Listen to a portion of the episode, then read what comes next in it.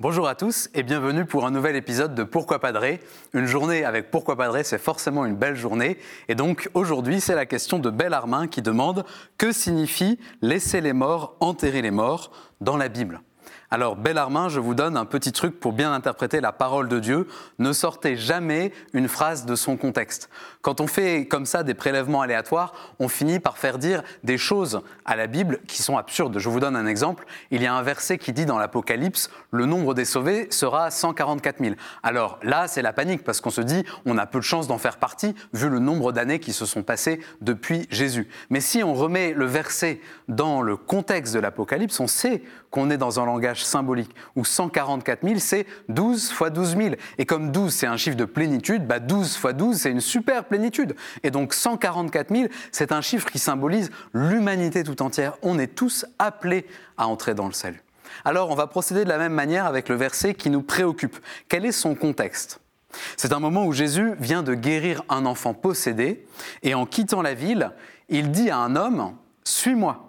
Alors l'homme répond, Permets-moi d'aller d'abord enterrer mon père. Et là, Jésus lui répond la phrase qui nous intéresse, Laisse les morts enterrer leurs morts. Toi, pars et annonce le règne de Dieu. Le contexte, c'est donc cette relation particulière entre Jésus et cet homme. L'appel que Jésus lui adresse est quelque chose d'urgent. Jésus est en train de partir et lui demande de le suivre. C'est pour maintenant. Plus tard, ça sera trop tard. C'est comme quand le train passe. Il faut être à l'heure à la gare. Il y a un autre exemple d'appel dans l'évangile selon saint Luc. Lévi, le collecteur d'impôts, était assis à son bureau. Jésus passe et lui dit Suis-moi. À l'instant même, Lévi abandonne toutes ses affaires et il se met à la suite du Seigneur. Le train de l'appel passe et l'homme de la parabole veut retenir le train. Attends, je dois d'abord aller enterrer mon père. Bien sûr, Jésus n'est pas inhumain. Si cet homme venait vraiment de perdre son papa, il fallait l'enterrer, bien sûr, et Jésus n'aurait rien trouvé à y redire.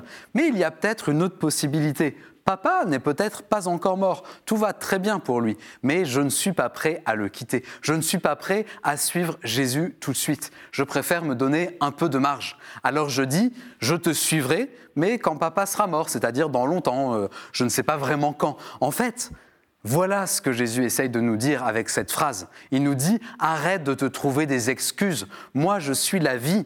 Toi, tant que tu espères tout contrôler, tant que tu espères donner le tempo, tu es dans la mort. Alors laisse tes pensées derrière toi et viens.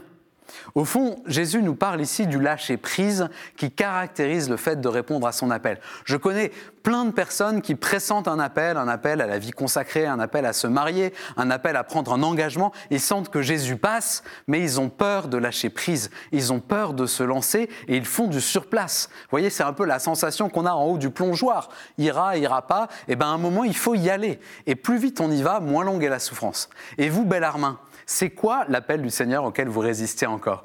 Oh, je plaisante, mais je vous souhaite à tous du courage pour oser se lancer à la suite de Jésus. Merci pour cette question, merci pour toutes vos questions que vous nous envoyez par email à l'adresse pourquoipadré@kto.tv.com ou encore sur les réseaux sociaux. Retrouvez cette vidéo et toutes nos vidéos sur ktotv.com. Bonne journée